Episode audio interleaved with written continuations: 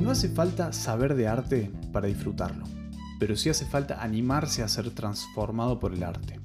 El arte no es solo un entretenimiento, es un proceso de transformación. Consumir arte nos hace personas más sensibles, más empáticas. Vemos distintas miradas al mundo constantemente. Las personas que consumen arte están buscando ser sorprendidas todo el tiempo, tanto estéticamente como conceptualmente.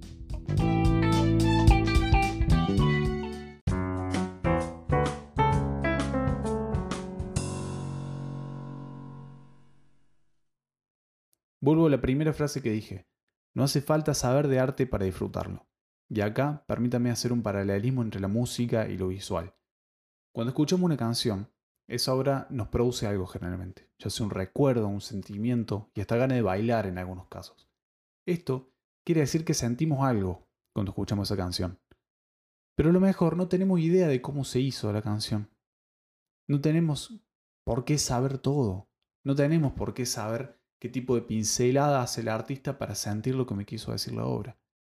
No hace falta saber qué paleta de colores usó Da Vinci para disfrutar un Da Vinci. No hace falta saber de punto de fuga y de teoría del color para disfrutar una obra. Y para eso creé Arteando, para derrumbar estos mitos, para hacer entender que el arte es para todos.